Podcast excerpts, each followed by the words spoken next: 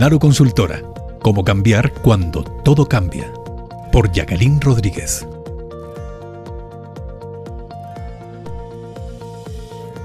Muy buenos días. Soy Jacqueline Rodríguez, asesora en avance personal y profesional y de empresas familiares en Naru Consultora.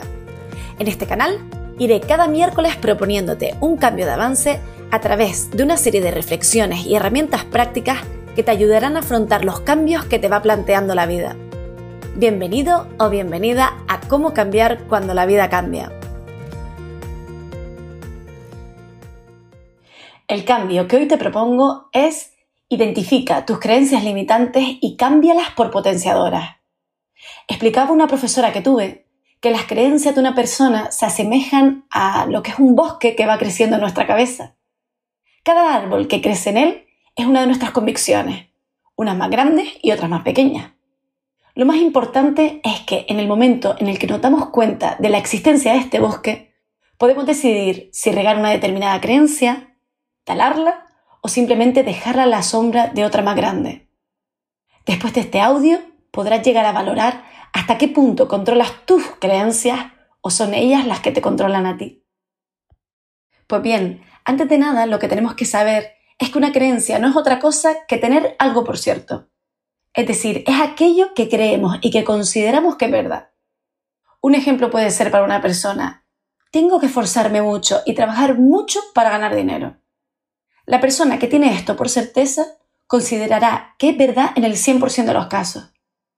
Pues bien, estas certezas con las que parece que nacimos y nacen de nuestro interior, de nuestras convicciones, de nuestras experiencias previas, de nuestros valores, hay que tener en cuenta que si bien nacen de nuestro interior, como hemos dicho, son influidas fuertemente por factores externos a nosotros, como pueden ser el entorno social, nuestra familia o nuestros amigos. Como podemos imaginar, lo que cada uno de nosotros cree está estrechamente ligado a nuestra experiencia personal, es decir, a las cosas que hemos vivido. La mayoría de estas creencias las podemos identificar porque son generalizaciones que hacemos al interpretar nuestro pasado, nuestro presente y nuestro futuro. Pero lo más importante que tienen las creencias y lo que creemos es que determina nuestra forma de actuar, es decir, lo que pensamos que es o no es posible en la vida. Imagínate el poder que pueden tener sobre nosotros. Por ejemplo, hay quien dice, yo no puedo conducir cuando no tiene ninguna limitación para ello. Puede ser que en un pasado, al iniciar sus prácticas de conducción, tuvo un choque y a lo mejor desde ese momento no condujo más.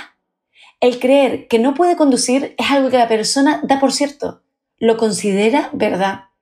Una verdad absoluta que además tiene un pasado que refuerza esta convicción imposibilitando la acción de conducir no se cree realmente capaz. Decía Robert Dills que las creencias son básicamente nuestros juicios y evaluaciones que hacemos sobre nosotros mismos, sobre los demás y sobre el mundo. También tenemos que tener en cuenta que dentro de nuestro bosque de creencias, cuanto mayor sea la intensidad emocional que le tengamos agregada a cada una de ellas, mayor será la raíz y mayor será el tamaño de la misma. Volviendo, por ejemplo, al ejemplo de antes. Cuanto mayor sea el miedo que tenga a conducir y más asocie ese momento con malestar, mayor será la convicción de que no soy capaz de hacerlo. Esto es muy importante porque nuestras convicciones afectan a todo nuestro ser. Un hombre o una mujer es lo que él o ella cree que es, y por si fuera poco, se transforma en una orden incuestionable para nuestro cerebro. Si de verdad queremos hacer cambios conscientes y perdurables en nuestros comportamientos, necesitamos cambiar indiscutiblemente las creencias que lo sostienen. Se tiende a creer que las circunstancias y el ambiente controlan nuestra vida, pero nada más lejano. No son las circunstancias las que nos dominan, sino las creencias que tenemos acerca de ellas.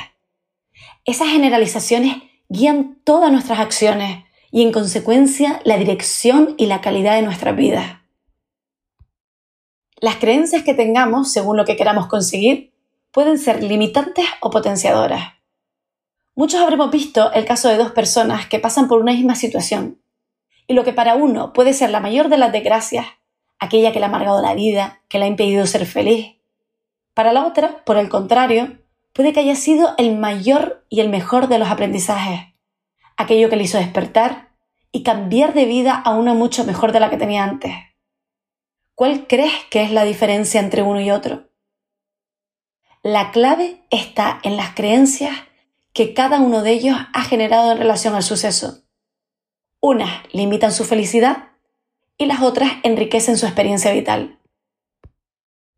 El mayor poder que tiene una creencia limitante es que nos condicionan para las decisiones futuras acerca de quiénes somos y de lo que somos capaces. Estas generalizaciones gigantescas que todos hacemos a menudo se expresan como la vida es, yo soy, las personas son, el mundo es. Como ya puedes imaginarte, creencias de esta magnitud tienen la capacidad para configurar y matizar cada uno de los aspectos de nuestra vida. Todos, absolutamente todos, tenemos la capacidad para crear significados que nos den poder. Lo que tiene de bueno este trabajo personal es que si haces un cambio en una creencia global limitante, cambiarás muchos aspectos de tu vida, eso te lo aseguro. En consecuencia, si quieres dirigir tu vida, debes ejercer un control consciente sobre ellas. Llegados a este punto, te invito a que accedas a nuestra web naruconsultora.com y en el apartado de publicaciones te descargues el material adjunto a este episodio. Busca un momento tranquilo y contesta el cuestionario. Te ayudarán a cambiar las creencias que te limitan por aquellas que te potencian y te impulsan hacia lo que realmente deseas. Por tanto, el cambio que hoy te propongo es Identifica tus creencias limitantes y cámbialas por potenciadoras. Tú puedes. Con esto termino el pod de hoy recordándote que cada miércoles colgaremos un nuevo podcast hasta completar los 20 que forman esta obra. En cada nuevo episodio se reflexionará acerca de una propuesta de cambio personal. Para más información, accede a nuestra web naruconsultora.com y síguenos en Naru Consultora en Instagram, Facebook y LinkedIn. Si te ha gustado el contenido, suscríbete a nuestro canal y valora nuestro podcast. Feliz día y hasta el próximo miércoles.